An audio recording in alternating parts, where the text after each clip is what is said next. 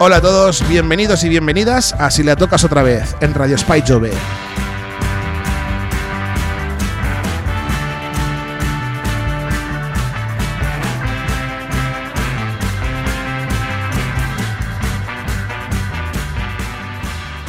Bueno, programa, programa número 11, que le sigue al 10, del cual la verdad pues estoy contento porque conseguimos generar un poquito de debate en redes sociales sobre el tema en el que tratábamos, os lo agradezco mucho.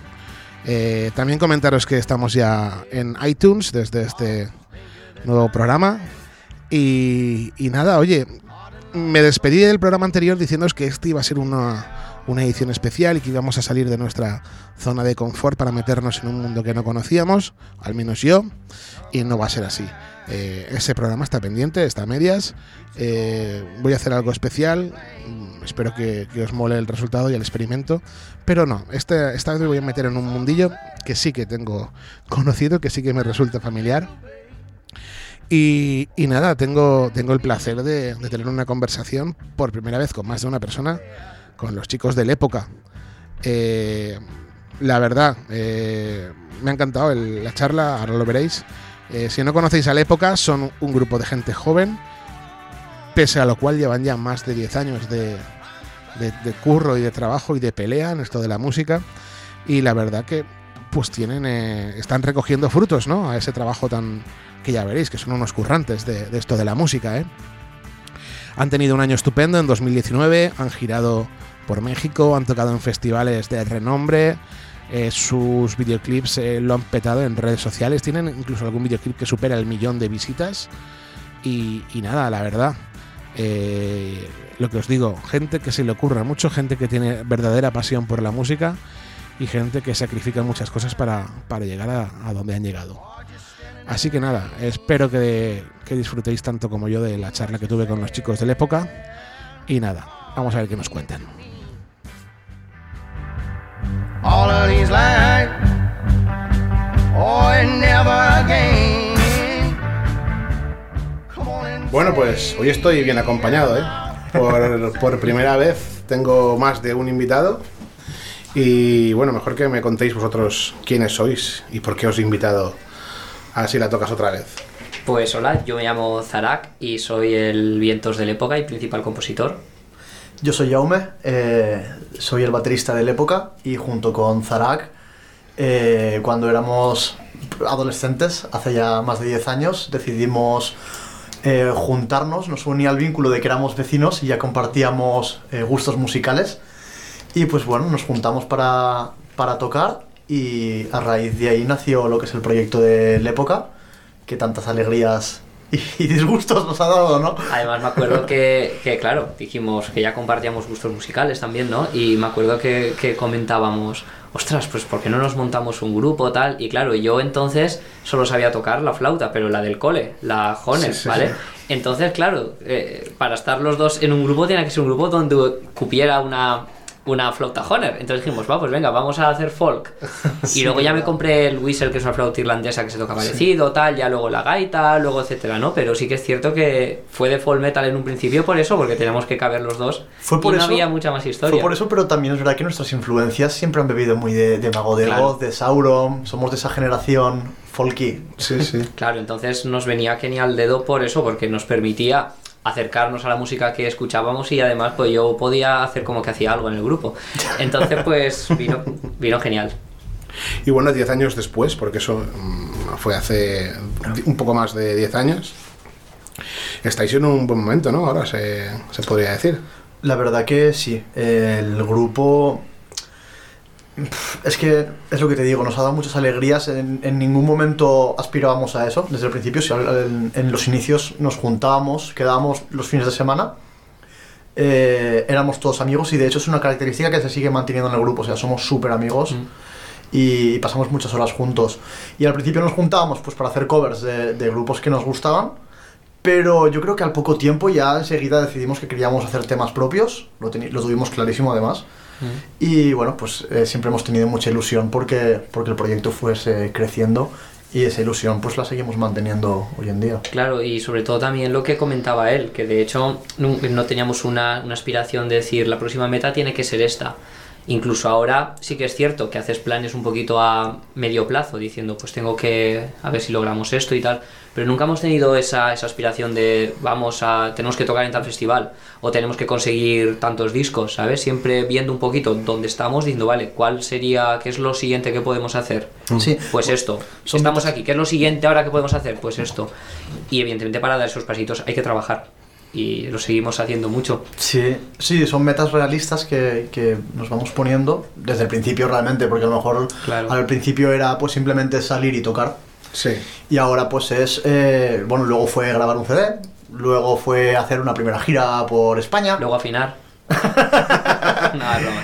Y no sé, al final pues eh, vas sumando esos objetivos y el proyecto pues va creciendo y la suerte que tenemos es que cada vez hay más gente que le guste y nos sigue. Pues yo creo que es, es- yo creo que es la manera de, no sé si decir correcta, pero es la manera más natural de que las cosas funcionen. Porque, no sé, yo por ejemplo he visto grupos que te dan la sensación de que se han, se han fundado con unas aspiraciones y luego ves que si no llegan, que a lo mejor se, se frustran y tal, Claro. ¿no? También es verdad que, perdona que, que te corte, el... Vamos a acordarte mucho. Y yo, a él, y yo a él aún más. Yo a él aún más. Sí. También es verdad que con 16 años, por ejemplo, que tenía yo, es muy difícil tener aspiraciones de rockstar ni nada de eso. No somos como otros proyectos que ya vienen rodados de anteriores grupos. Claro. Y, y pues su objetivo es como triunfar, ¿no? No, Nosotros veníamos de saber absolutamente nada. O sea, no sabíamos ni lo que era un monitor, ni lo que era estar en una sesión de estudio, ni no sabíamos Claro, nada. Y quizá- todo lo que hemos aprendido ha sido a raíz de este proyecto. Claro, quizá hay gente que ya está un poquito a la, a la vuelta de todo, digamos, y que Sí. entonces, claro, puede montarse un proyecto desde cero, pero él siente que por llevar ya cierto tiempo es como que dices, ostras, ya tengo que conseguir ciertas cosas porque tengo un bagaje ya. Nosotros no teníamos ni bagaje, ni No, equipo, ni nada. micros, ni nada, pero nada, que de hecho me acuerdo que los primeros micros y tal los cogimos de la asociación de vecinos de donde estábamos en verano, que era el típico equipo de karaoke que gastan en las fiestas, ¿sabes?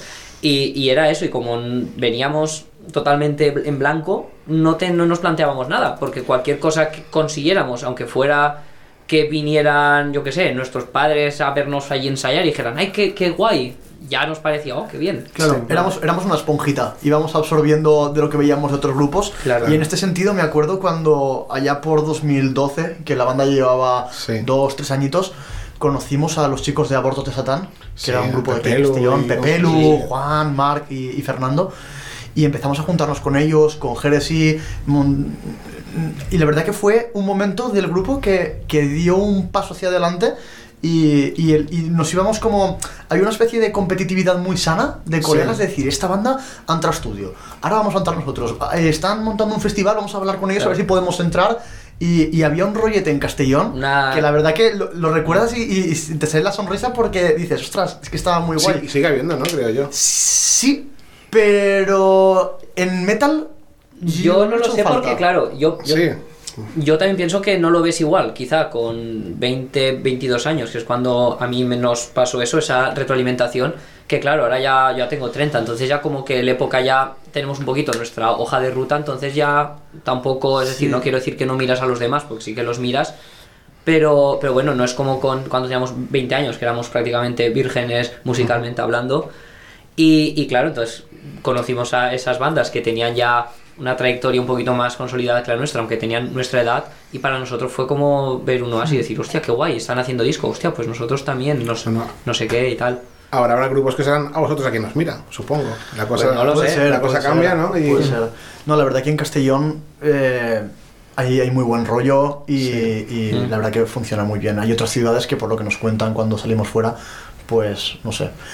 Aquí en Castellón yo ya te digo, no tengo ningún problema y, y- y hay mucho colegueo. Y de hecho las amistades que, que teníamos las seguimos conservando y... Y Sí. genial, genial. Sí que es cierto que hay un discurso por ahí, se repite bastante en redes sociales y tal, es en plan de, en la música hay mucho traidor y mucha puñalada trapera y tal, y digo, bueno, yo quiero que algo habrá, pero yo que mi experiencia es lo contrario, yo en la música he hecho muchos amigos, he conocido a gente cojonuda, raramente he tenido un problema con otro grupo y no sé, es- Siempre va, siempre va a haber gente, uy, siempre va a haber gente que, que hable mal de ti. Y sobre todo cuando tu proyecto va creciendo, creciendo, creciendo, y a nosotros nos ha pasado. No, tampoco te vamos a decir que no. Sí. Yo creo que me parecería muy extraño que hablaras con alguien y te dijera algo malo de la época, porque solemos ser siempre muy enrollados y, y caer bien, no sé, que va un poco con nuestra personalidad así extrovertida. Sí. Pero sí que es verdad que hubo un momento en la época Mm. que cuando el proyecto empezó a, a despegar y tocábamos fuera, empezamos a hacer primeros festivales tal y cual, pues ostras, sí que escuchabas algún de comentario que dices, pero ¿por qué me están diciendo esto si yo simplemente hago mi música? Claro, yo, Sí. yo me acuerdo incluso cuando salió que nos íbamos a México y tal y todo eso, que escuchabas por ahí que decía, uh, la época, eh, están forrados ya, están forrados. Y ¿qué forrado de qué? Solo, yo os he dicho que me voy a América y, estoy súper orgulloso y encantado, pero claro, como que ya, hostia, ya es como que si muchas veces parece si ya has conseguido algo, como que ya es, es como por ejemplo, yo qué sé, mm, no sé cómo decirlo. Que en el momento que ya logras, entre comillas, algo que tam- tampoco es que seamos aquí Que va nada. nadie, entre comillas, ¿no? Pero parece que en el momento en que logras algo, como que hay, hay, hay gente que dice, hostia, ya no es ama- ya no es underground, ya no es amateur, ya es esta banda, ya es algo, hostia, ya, y yo no lo soy, y esos lo son, hostia, mm. y ya parece que aflore un poquito esa cosa. ahí. rintintín, ¿no? Y, y yo soy el Sí. mismo, yo soy el Sí, mismo sí, que sí, hace 10 años, bueno, no, pero no tengo el mismo espíritu de paso Sí. a paso, digamos, y ya está, ¿no? Y, Sí, ¿no? Y que en la época también tenemos un espíritu muy punky. eh, para muchas Claro. cosas lo hemos sido y, y lo seguimos siendo, de hecho. eh, pero bueno, eh, son cosas que, que, que son así. Lo que dice Zarak, ¿no? Eh, págate unas birras, tío, que vosotros estáis forrados. Claro, que, es de broma, pero dices, a ver, pero hace 10 años no lo decían eso y ahora te lo dicen, hostia. O por ejemplo, yo qué sé, en nuestro primer disco igual tienes temas que dices, ostras, es un poco popis, con perdón hacia el pop, ¿no? Pero dices, un poquito tal, y lo sacas ahora y dicen, ¿se han vendido?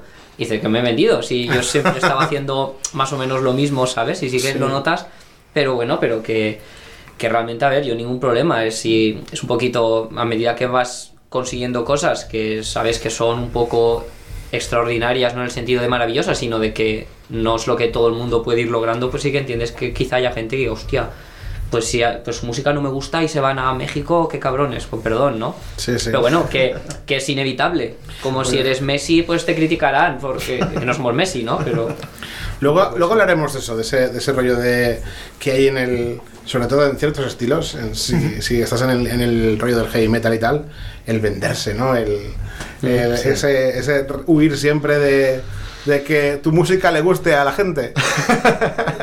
es complicado. es Sí, sí.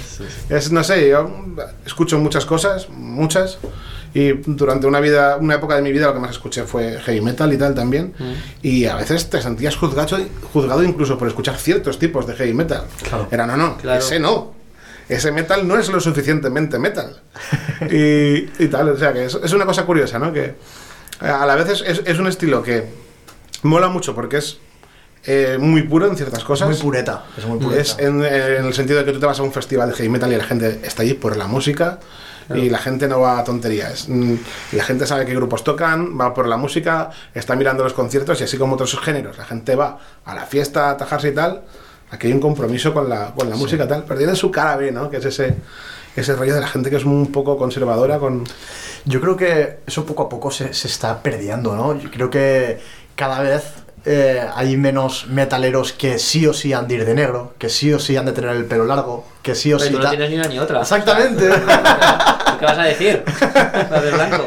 Pero, pero bueno, eh, al final cada uno tiene que vestir como quiera, eh, tiene que, Exacto. no sé, que escuchar los grupos que, que le gusten y bueno, pues si a ti no te gusta, pues es tu problema, ya está. Sí, sí. Claro, pues sí que es cierto que, por ejemplo, eh, es lo que tú comentas, que hay- siempre hay gente que, precisamente como la música heavy o ser heavy, entre comillas, es algo tan auténtico, hay mucha gente que puedes reafirmarte en esa autenticidad y decir todo lo que no sea esto está mal, porque esto no se me explico, ¿sabes? Y yo creo que Sí, pasa sí, un poco sí. eso, que por coraza quizá, para proteger esto, el heavy que está en su movimiento tan auténtico, porque es verdad, ¿no? La música heavy y tal, pues claro, para no contaminarla, entre comillas, pues venga, el purismo.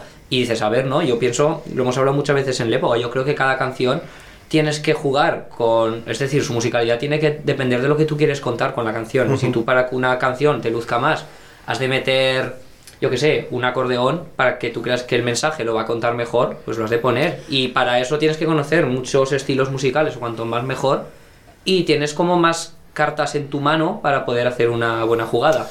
Yo lo veo así. Ahí está la clave, lo que ha hecho Zara, que el mensaje al final, bueno, nosotros, o yo por lo menos entiendo la música como, como un lenguaje. Y en ese lenguaje, pues, eh, también has de pensar en el receptor, en cuál va a ser la mejor manera de que va, va a conseguir entender tu mensaje y se va a producir una, una comunicación. No me imagino a alguien componiendo de manera que diga, no, no, lo voy a hacer esto para que así no se entienda lo que quiero decir. Claro, Sería un poco como tirarte piedras sobre tu tejado, Sí. ¿no? Bueno, seguro que hay alguno.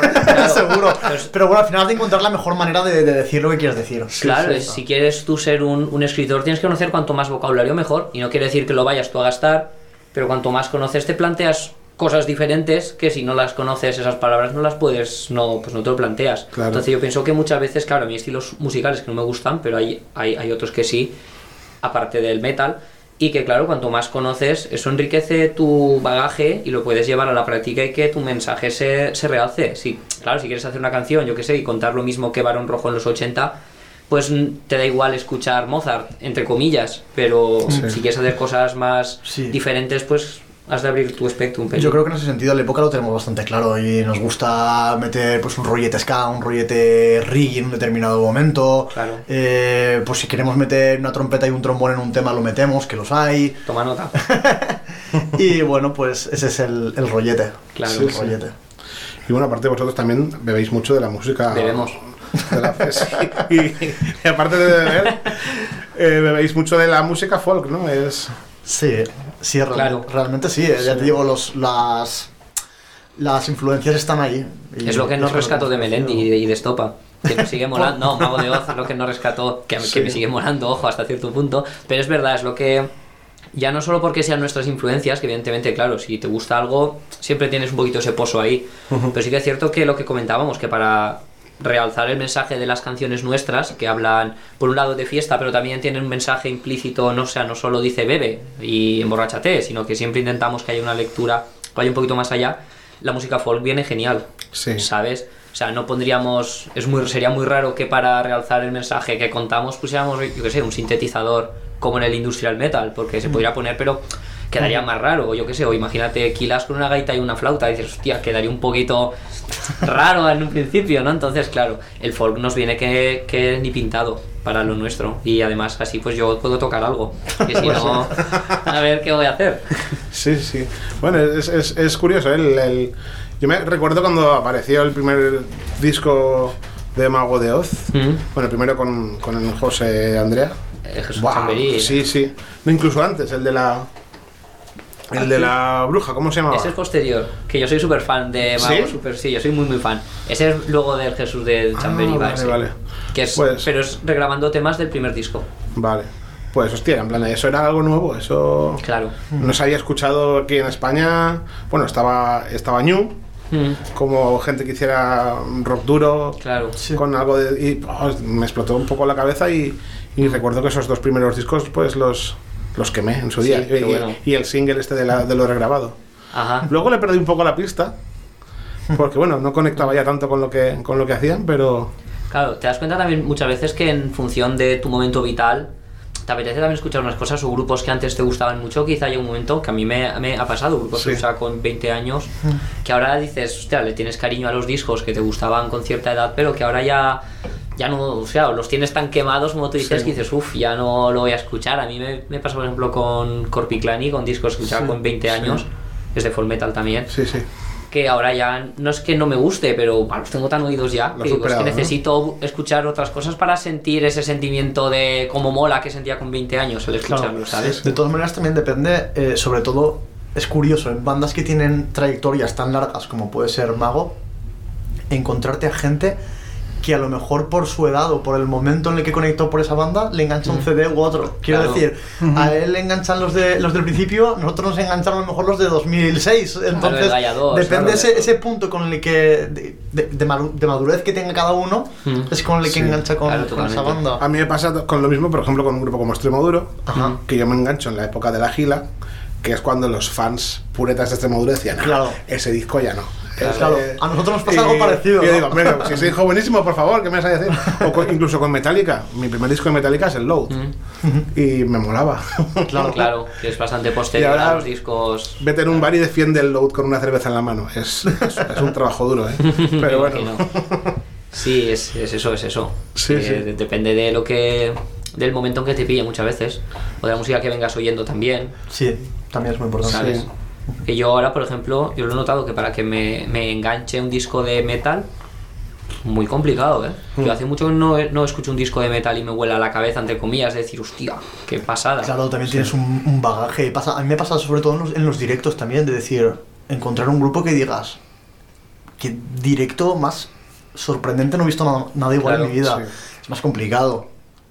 Eso es complicado. Cuando, eso es una putada, de cuando eres músico y aprendes y tienes Mm. ya unos conocimientos, dejas de disfrutar la música Sí. y la analizas. Sí, sí, y vas a un bolo y estás fijándote en lo que hace cada... Mirando la manita, en lugar de, de estar con los oídos pendientes, estás con los ojos pendientes de lo que hace la manita. Es la maldición de- del análisis musical. Estás ahí todo el rato eh, viendo a ver si encuentras alguna Mm. cosa que no te gusta y decir, coño, disfruta y ya está, tío. No Estás ahí dándole vueltas Claro. a todo.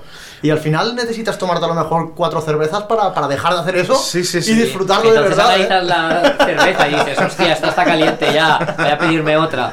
No, pero es, sí, que- eh, sí que es verdad que acabas, no sé, fijándote en vez de disfrutando de la música y Sí. diciendo... Y también se siente, entre comillas, yo qué sé, que es muy cruel, pero a veces cuando ves un directo de un grupo que, que, no sé, que tú ves que está por encima tuyo, ¿no? Y ves que se equivocan en algo que tú haces bien, sientes una satisfacción de decir, mira, mira, y se han equivocado, ¿es verdad o no? Y dices, ¡buah, qué cruel! es- eso es Realmente es súper cruel, realmente dices, tío, lo que molaría, que, que igual luego están dando un concierto de la hostia, lo han hecho súper bien, pero yo qué sé, se le cae el micro a uno y te quedas con que se le cae el micro. Sí, y, sí. y dices, joder, ¿por qué? Te no? quedas Si- con lo malo, eh, pero Claro, bueno, y es... es una lástima. Es una Sí. lástima. Pero oye, eh, Pero bueno, también se disfruta. Oye, cuando tienes alguna, lo que dices tú, un grupo que te sorprende de repente, buah, va, eso Pero- cada vez es más complicado que te pase. sí, sí, sí. Pero mira, a mí la, la última vez que un grupo me sorprendió, bueno, de las últimas veces, fueron los Lagartos POC. Ajá. De Pepe, Pepe Lu, comentáis. Sí, sí. Joder, recuerdo el primer concierto que vi de ellos fue en plan de, ¿esto qué es? Esto es nuevo. Esto es... Mm. Es muy fresco. Es fresco, uh, súper fresco. Fresco. Y, joder, me encantó. Estoy pendiente a ver si, si hacen ahí algo nuevo con la Sí. formación nueva y... A ver, a ver, A qué, ver, qué a ver sacan.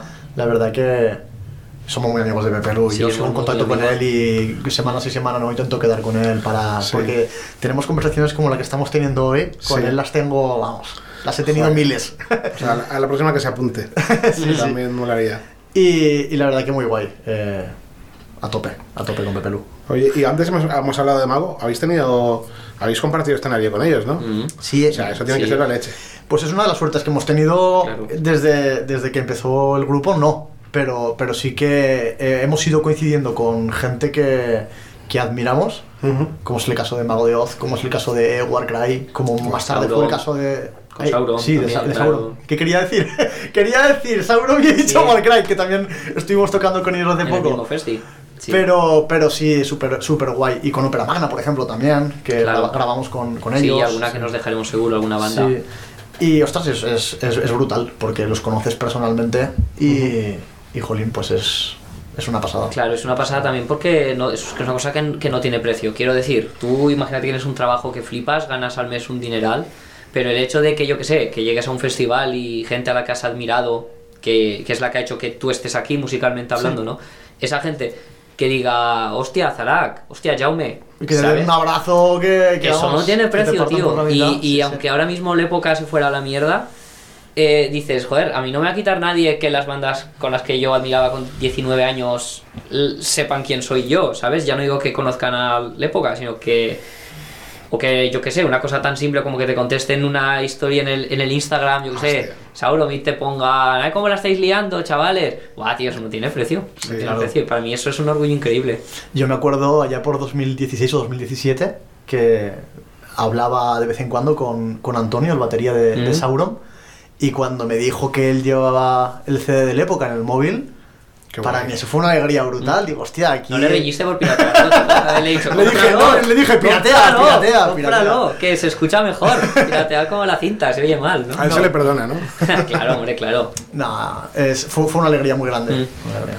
Y además, sobre todo que cuando les hemos conocido, un poco lo que comentaba, que personalmente ni Mago, ni Sauron, ni ninguna de las bandas que hemos tenido más, más, más trato nos ha decepcionado humanamente, ¿sabes? Sí. Que en lo que, has- en lo que han podido ayudarnos, por ejemplo, Mago de Oz, hace un par de años que sacaron un disco tributo por sus 30 años y nos invitaron a que, o sea, que varias bandas hicieron covers de canciones suyas y nos invitaron ellos a, a que nosotros, ¿sabes? No fuimos nosotros tocando la puerta, sino que ellos nos dijeron, queremos que estéis. Claro, entonces, Me eh, acuerdo cuando- personalmente súper bien con ellos. Cuando pasó eso, me acuerdo que estábamos en el local y mirábamos el tracklist y veíamos Avalanche, Sober, Hostia. eh, Le- Leo Jiménez. Le- Leo, Leo Jiménez, Sauro. Sauron, Obús. Avalanche, y- el que lo has dicho, y creo, dices, no "Le- sé". Lépoca, y dices, hostia, es que me siento súper pequeñito, pero Claro. me muero de ganas por, por demostrar que puedo hacer una. Pero una veías las, versión". las bandas que, que colaboraban ahí Sí, en, sí, sí. En, en ese CD y era, joder, era la primera división del heavy Sí, sí. nacional. Y nosotros, claro, te veías ahí y, y decías, tío, le hemos liado para bien, ¿no? Sí, le sí. hemos liado para bien. Mola, mola. Y, la- y y lo seguís liando, ¿no? Este año pasado yo creo que para vosotros ha sido, Ha sido muy chulo, brutal. ¿no? Ha Sí, la verdad que el, el- la, banda, la banda funcionaba bien con Sí. el segundo álbum, con Berserkers, pero cuando lanzamos Vivere Vivere, que Del es 18, nuestro último 2018. CD, salió en 2018, eh, yo me acuerdo un concierto que hicimos en el Z Live, Hostia, sí, en, en sí, junio que, que 18. toca- tocábamos en junio y, y tocábamos no sé si a las 4 o a las 5 de la tarde. Sí. Antes, ¿no? A las 4. A las 4, a las 4, sí, para las Sí, 4, sí, sí. Y me acuerdo que salimos al escenario. En junio, repetimos, en junio. junio, 4 de la tarde. cuatro de la tarde. Vestidos de monje. Vestido Muy bien, muy bien. Una sal- de calor. Y salimos al escenario y estaba petado. Sí. Y dijimos, esto no es normal. Y bueno, la gente a tope.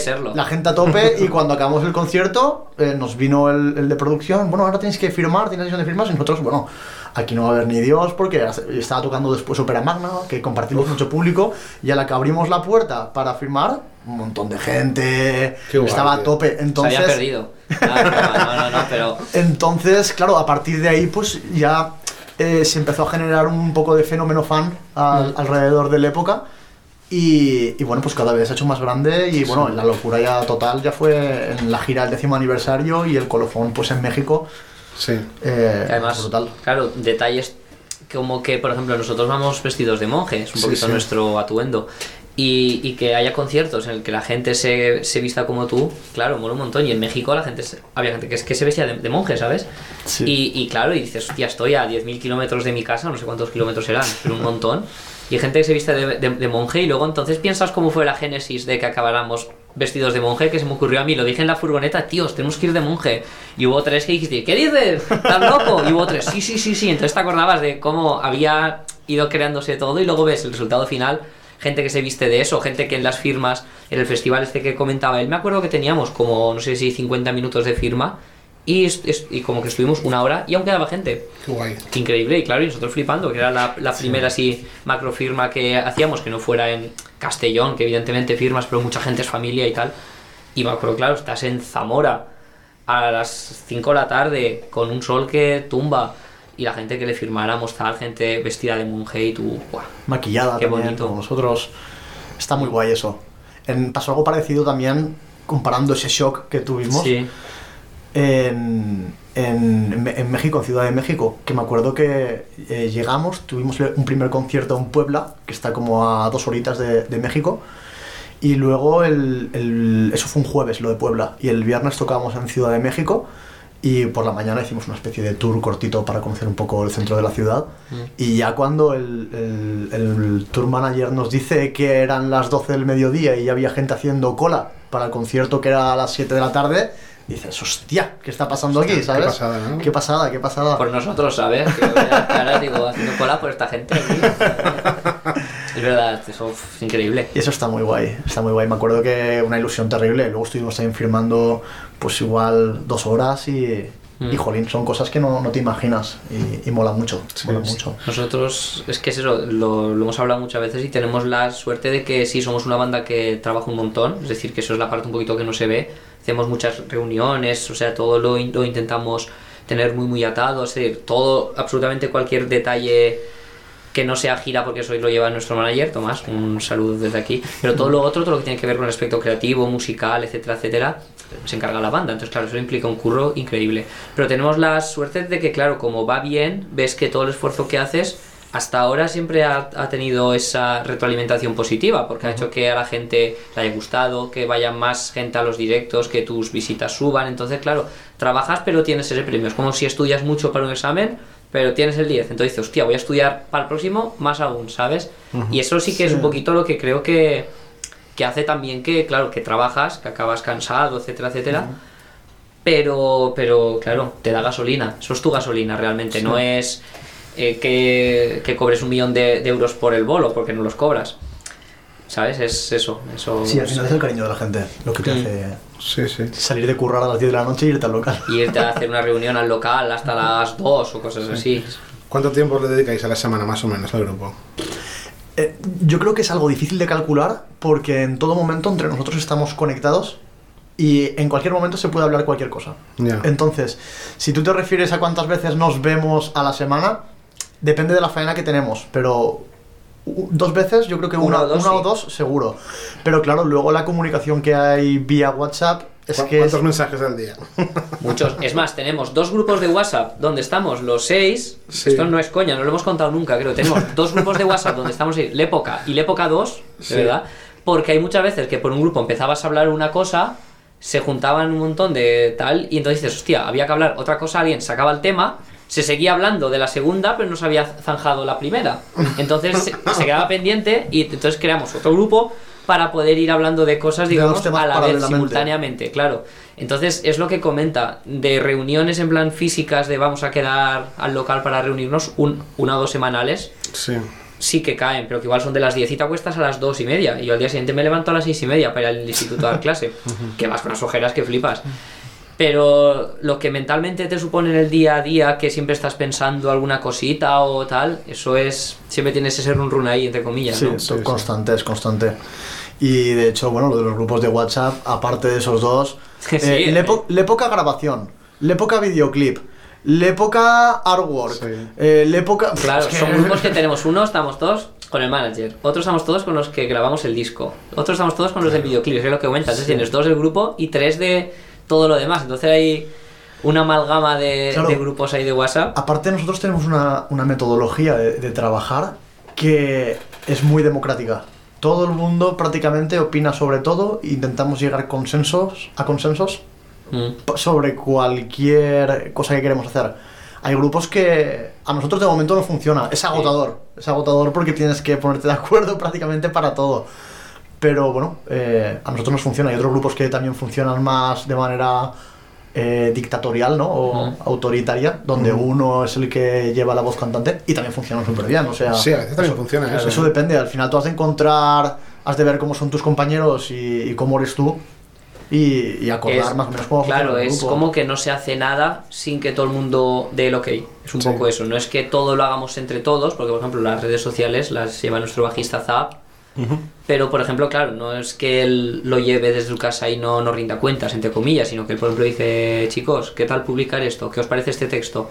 Y hasta que en general no decimos todos, ok, no publica. Entonces, claro, eso ralentiza, entre comillas, pero hace que todo el mundo se, se sienta muy ¿no? partícipe Claro, también, sí, claro. sí. Y eso también fomenta un poquito ese espíritu de grupo y que seamos todos súper colegas, porque por ejemplo, yo qué sé, yo puedo hacer una canción, o, pero aunque, yo qué sé, aunque él me diga, a mí esta parte no me gusta, pues yo qué sé, pues voy a intentar cambiarla para que a él también le guste y así todos estamos contentos y tal, no es en plan, como si dijera, no, no es mi canción y te jodes, pues él entonces me miraría más mal, ya no seríamos tan colegas y eso ralentizaría todo, ¿no? Damos, mucho feedback para, para todo prácticamente. Guay. Y por eso tanto mensaje de WhatsApp. Habéis comentado un par de veces ya lo, de, lo del manager, vosotros creo que estáis con On Fire, ¿no? Mm. Y, oye, ¿qué supone, supone un antes y un después contar con un manager que te, que te ayude ahí? o- En nuestro caso, eh, no supone un antes y un después, pero sí que nos ha ayudado muchísimo a que la época esté donde, donde ahora está. Sí. Digo que no supone un antes y un después porque no es como antiguamente que un grupo que era desconocido ficha con una Sí. super discográfica y de repente lo es todo. En nuestro caso, eh, pues On Fire también estaba empezando y nos conocimos a través de, de Pepelu, de Abortos, que también Sí. trabajaban con On Fire. Nosotros sacamos el primer CD eh, de forma autónoma y el segundo ya lo hicimos el lanzamiento con On Fire. Y bueno, pues poco a poco, tanto la época como On Fire han ido creciendo y ahí se ha ido realimentando mucho. Y ahora, pues mira, On Fire es una de las de los sellos Mm, ¿no? de, de claro. management más, Yo- más reconocidos de España. Y Están bueno, on pues, a- fire. Están on fire.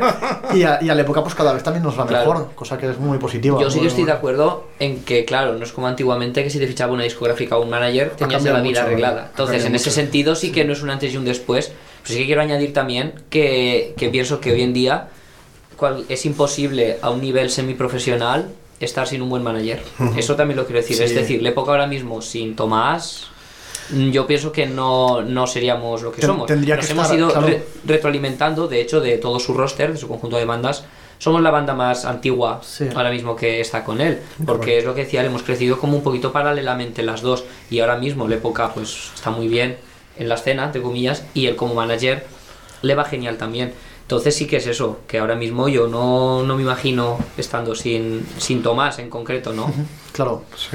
Es que lo que decías que, que ha cambiado mucho, nosotros tampoco podemos decir qué es lo que ha cambiado o no, porque no, yo te digo, bueno, nos ha pillado súper jóvenes y, y el mundo que hemos conocido ya ha sido la era digital totalmente.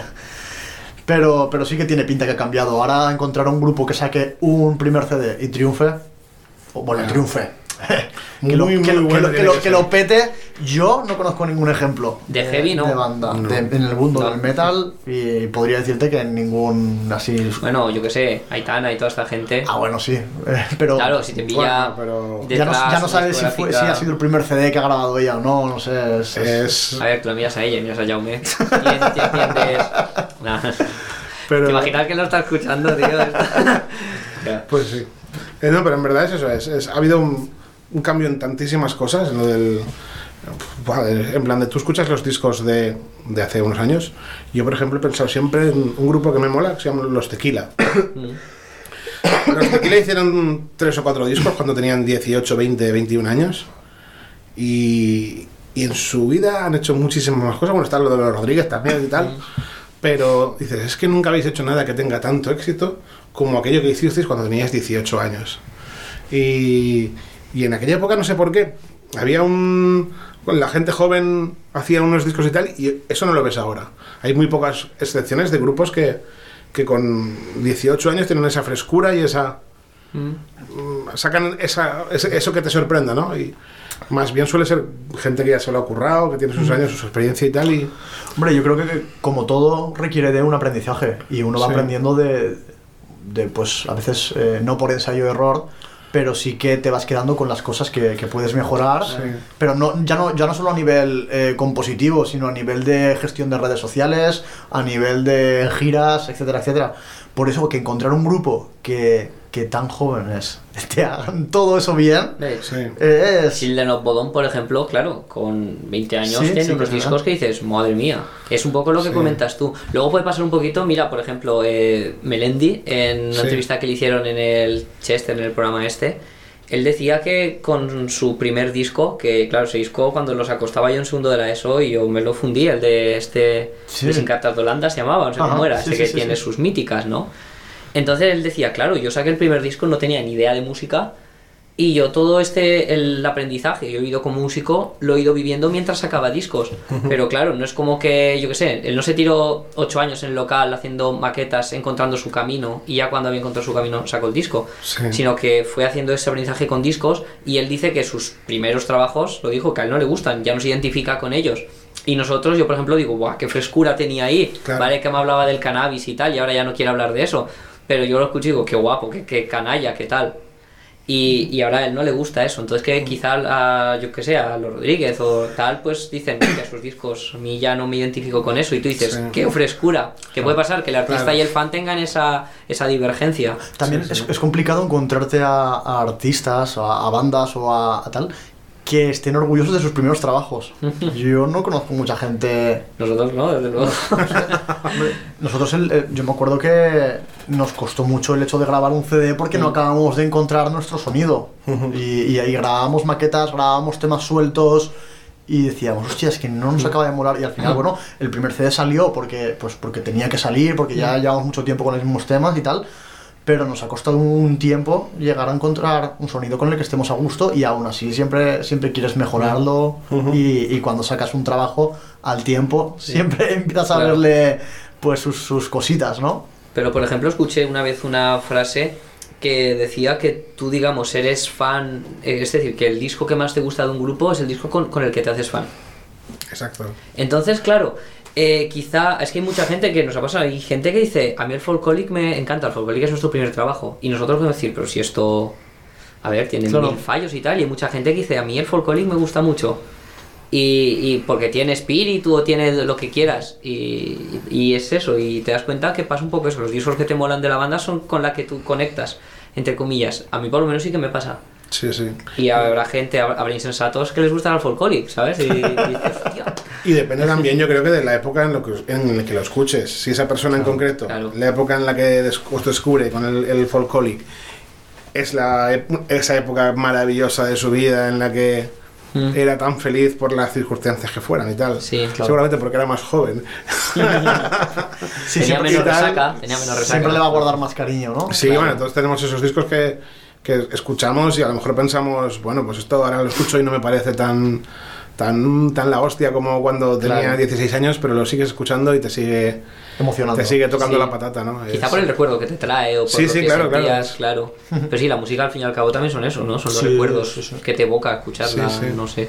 Totalmente, totalmente. Yo, por ejemplo, me ocurre, mira que yo la música de la época es muy raro, una vez saca- sacamos un disco, es muy raro que la escuche luego a posteriori, porque acabas tan quemado escuchando tu disco Master 2.5, Master 2.7, acabas tan quemado que al final cuando ya lo sacas dices, fuera, ¿no? Es un clásico de eso. Eh, pero sí que es cierto que cuando pasa el tiempo y te vuelves a poner temas de viejos y tal, pues te recuerda un poquito lo que sentías en esa época. Yo, por ejemplo, escucho el folcloric, lo escuché hace medio año o por ahí.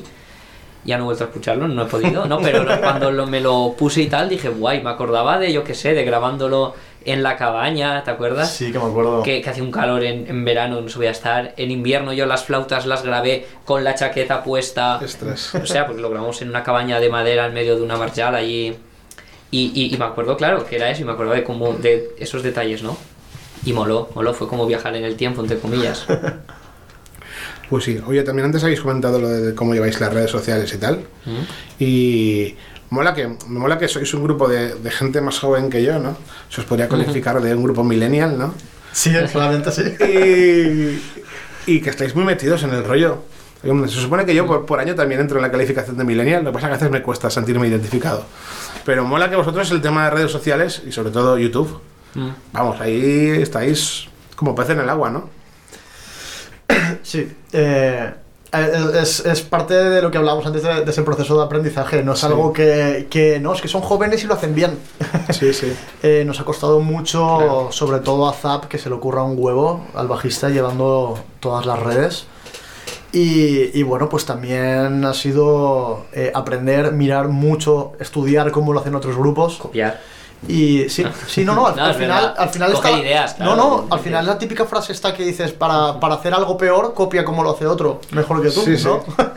y, y hay que ver también eh, eso, hay que ver muchos grupos cómo, cómo se organizan, cómo gestionan, qué, qué día publican, qué día les funciona Claro. mejor, qué día leer mucho de, sobre todo eso.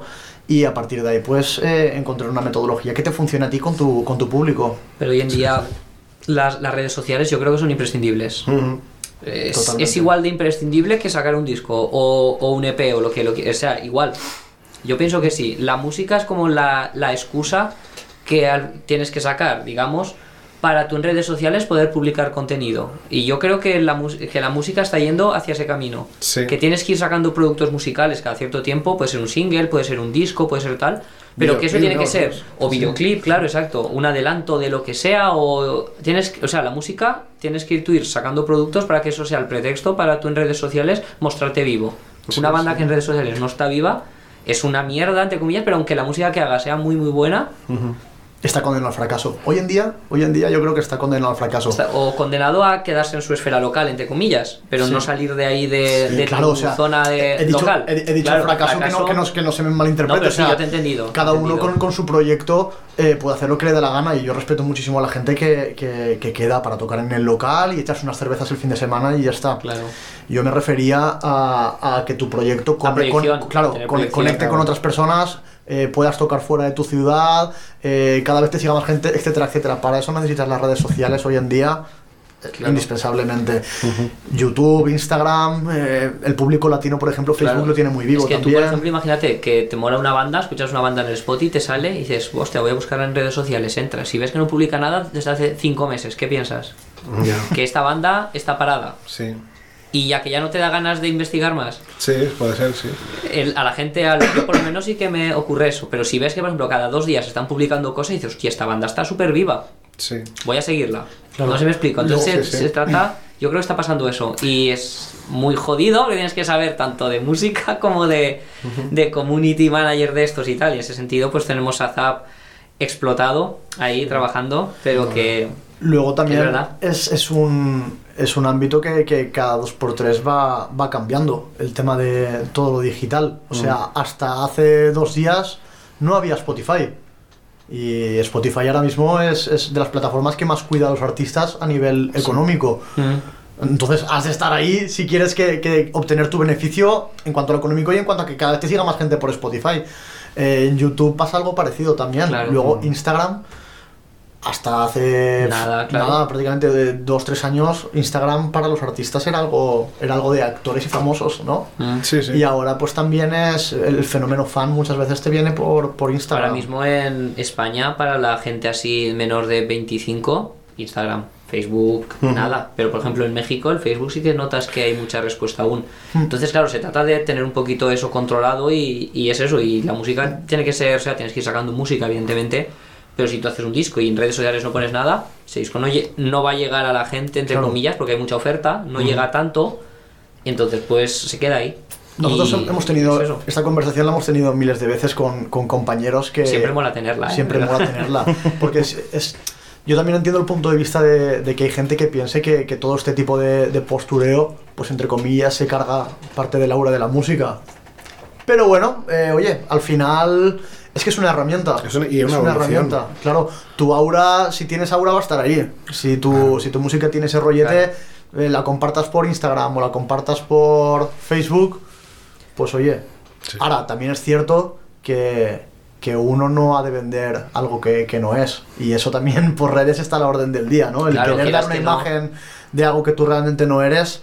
Claro, yo que sé, quieras que no, imagínate que te vas a tocar a un sitio y subes una foto finish y está petado, y luego igual el concierto pues has equivocado en dos canciones. Sí. Y tú no publicas eso, tú publicas la foto del final, que no se me malinterprete, que no nos pasa eso, eh, chicos, no nos pasa. pero yo que sé, pero imagínate en un concierto que tienes un percance, aunque sea mínimo, y tú no dices, he tenido un percance, no, tú subes la foto del final. Así la leche, claro. Claro, Claro, exactamente. en- lo- lo que- Entonces, lo que- eso sí que entiendo que es un poquito el postureo, que tienes Sí. que Bueno, eso lo, eso lo hacemos tal. todos. Pero eso sabes que son las reglas del juego y lo hago yo y lo hace Pero todo el mundo. claro, ahí, ahí es, ahí es donde volvemos al inicio de la entrevista, cuando realmente hablábamos de, no, es que hay gente que se piensa que estamos forrados o cosas así, pero porque es la imagen, siempre las redes Claro. sociales van a vender la mejor imagen posible, si la estás llevando bien, de cómo va tu grupo. Mucha gente, muchos amigos míos eh, me felicitan y vamos, o sea, va a hacer una reverencia por, por, por- porque es eso, esa es la imagen de, de- de que, de que se está petando,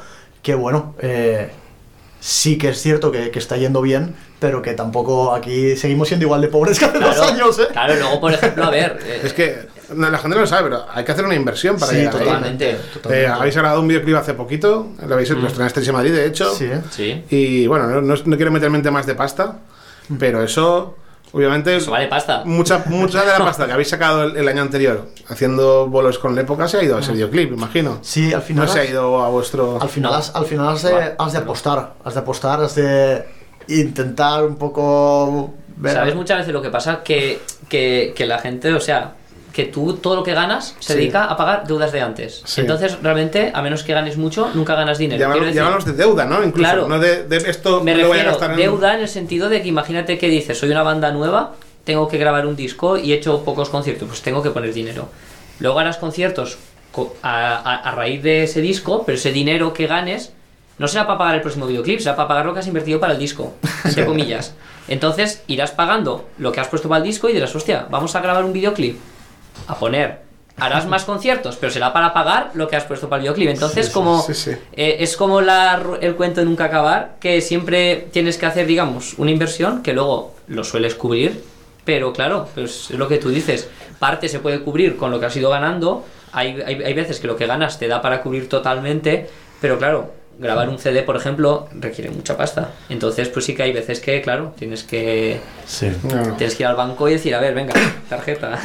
Ojalá os llegue un día que, que ya eso. Que no nos preocupemos por el dinero, ¿no? Sí. ya ves tú. Que os pise ahí una, una major, una. ¿Cuánta, ¿Cuánto vale el disco? Va, que yo os lo pago. Gracias, Jordi. Queda, queda grabado, ¿eh? Queda grabado. Nos paga el disco. Haremos un disco No, no, doble. haremos me, un disco doble. estaba poniendo en la piel de la Ya, discográfica, ¿eh? Sí, haremos como el disco estrella, esos discos eran cuatro discos, ¿te acuerdas? O el Caribe Mix y estos, Sí. que eran cuatro CDs. O como Tenemos ahí. Calamaro, bueno, que se la montó él solo con cinco discos. Hostias. Qué crack. Pero bueno, Mm. Pues oye, me alegro mucho de que os esté yendo eh, guay en ese sentido. Qué guay. Además, eh, mm, una curiosidad, ¿cómo llegáis a contactar con el, el- bueno, ¿Se llama El Pirata o la cocina del Sí, la pirata? cocina del pirata. Sí. ¿Cómo llegáis a contactar? Bueno, aparece en vuestro videoclip Es, como es- protagonista. eh, realmente es una. Es un recurso que habíamos, habíamos utilizado en el videoclip de, de Yo Controlo. El Sí, hecho de. la hicimos con la gata de Rodinger, Sí, que sí. es divulgadora científica, tiene un canal Sí, de sí. YouTube. Y nos funcionó súper bien. Y aquí no fue que pensáramos en repetirlo, sino que directamente creo que el pirata se puso en contacto con Dani Sí. Qué guay. porque le molaba nuestra música y Sí. se podía ahí hacer una colabo guapa. Y a nosotros nos pareció una idea Creo que claro. subió, creo que fue, es que no me acuerdo muy bien, pero creo que subió una story cantando una canción nuestra, la de Yo Controlo. Qué guay. Y Dani, y Dani Y resulta que es, Dani- es fan de, de ese chico, que le gusta mucho la cocina, a Dani. Lo vio, Dani es nuestro cantante, lo vio y le Sí, escribió. Y a partir de ahí empezaron a hablar y todo eso. Y nos dijo, él, tenemos que hacer algo, no sé qué, a ver si grabamos un vídeo, tal. Y entonces dijimos, hostia, ¿y por qué no? Sí, sí. Pero fue eso, o sea, no se nos ocurrió así premeditadamente el decir, vamos a No, no, no. tal, sino que, que vino un poco a raíz de él. Además, me acuerdo en la misma canción también colabora Luis, Luis Posada, que es el actor de, de doblaje, que es la voz de, de Johnny Depp, de, de Jim Sí. Carrey. Y entonces e- ese sí que fue premeditado que contacté yo con él y tal, pero claro, venía súper enlazado todo, que tenemos a un youtuber que se llama La Cocina del Pirata, Sí. Con al actor de doblaje que pone la voz de Jack Sparrow en una canción que tiene esa... Entonces era como un círculo perfecto casi decir, va, tenemos ahí al... A todos, vamos, nos Sí, falta sí, sí. ahí... Esto tiene que salir bien, un, sí o sí. Un galeón, ¿sabes? ¿no? Sí, sí. Galeón pirata nos falta ya, ¿no? Para el siguiente disco. Muy bien. Bueno, ojalá. Más deuda, ¿no? Más deuda, no. Si, si lo pagas tú, Jordi, vale, Pues oye, Se pagará solo. pero... pues guay. Y nada, mm, ya estamos llegando a, a ese momento que estoy mirando ya el, el- el reloj de, releo- de reojo. Contadme un poco qué planes tenéis para terminar la, la entrevista. Y Pues, y- Ahora mismo, Eh, mira, bueno, ahora mi- este ah. jueves, este jueves no, eh, perdón.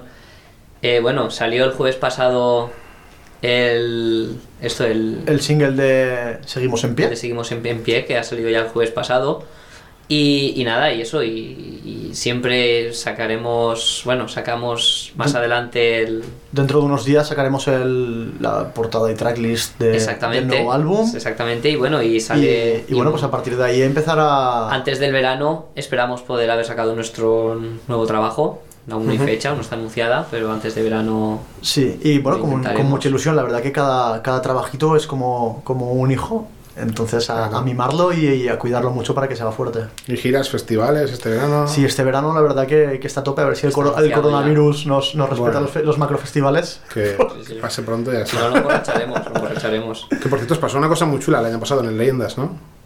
Eh, ¿Cuál de ¿En todas? el Leyendas o, o no? ¿Cuál de tantas cosas que nos han pasado?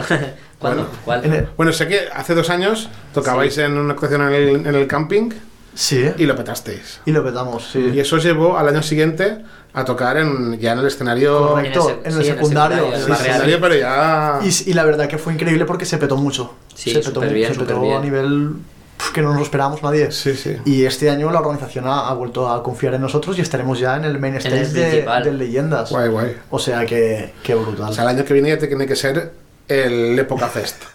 Sí, no, ya, ya no sé. Poco Tendrá que hacer un escenario Poco extra, queda. ¿no? Para- No, no, no, pero. un la verdad galeón, sí, un escenario galeón y ya. Saca la visa. no, pero sí que es cierto eso de que, joder, tío, que vas creciendo. Primero el camping, luego tienes el más real y es un poquito reflejo de la evolución que también vemos como banda, que estamos llegando cada vez a más gente y se reflejan que el, el aforo que cada escenario tiene, pues se va llenando, ¿no? Y súper contentos. A tope. Pues guay. Pues oye, eh, os agradezco mogollón que os hayáis prestado esto. He conseguido con algo, con vosotros algo que me cuesta mucho conseguir en este podcast y es tener el rollo conversación. Qué guay. Hemos tenido ahí una, una charla, creo yo, ha sido más ameno, no tanto preguntas-respuesta y tal, y me ha molado. Sí que es verdad que no me habéis dejado hablar, erais dos contra uno, Poco, poco. cabrones.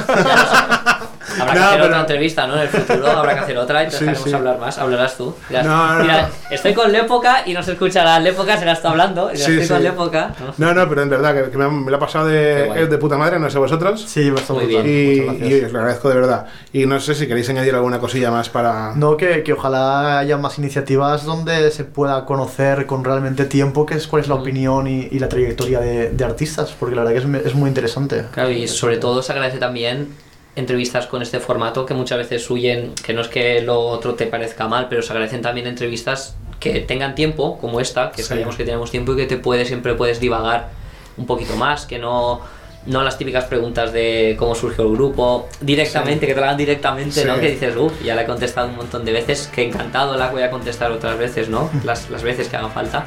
Sí. Y eso, yo he estado súper cómodo. Y a ver cuándo repetimos más adelante. Este es el rollo. El año que viene me contáis a ver qué tal ha ido con Genial. A tope. el, con el disco nuevo. Oye, muchas gracias y que os vaya muy bien todo. Un saludo. Muy bien, que os folguen. Yeah.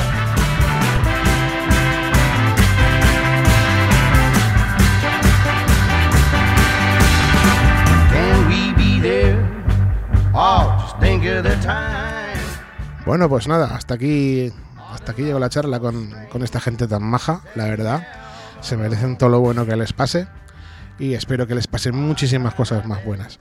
No les voy a pagar el videoclip de momento. Bueno, si me toca un euro millones o algo, pues oye, igual me estiro, pero lo dudo.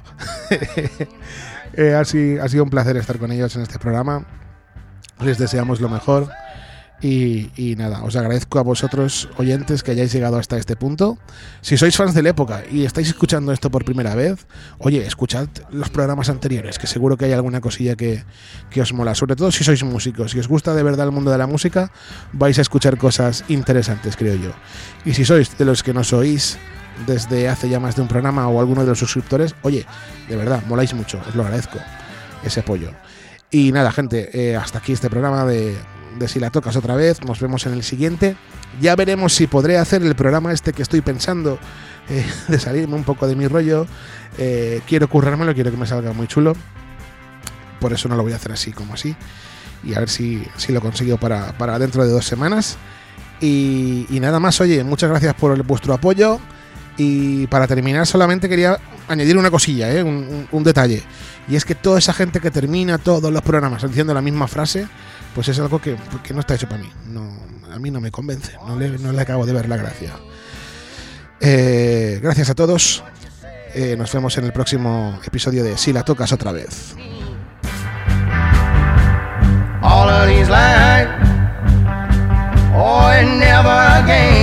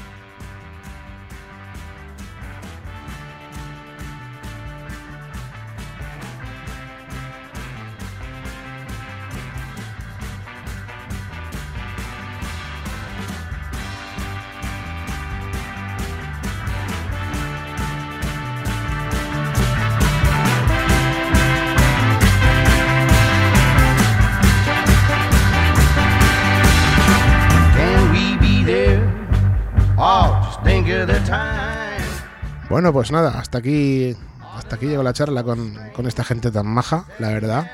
Se merecen todo lo bueno que les pase y espero que les pasen muchísimas cosas más buenas. No les voy a pagar el videoclip de momento. Bueno, si me toca un euro millones o algo, pues oye, igual me estiro, pero lo dudo.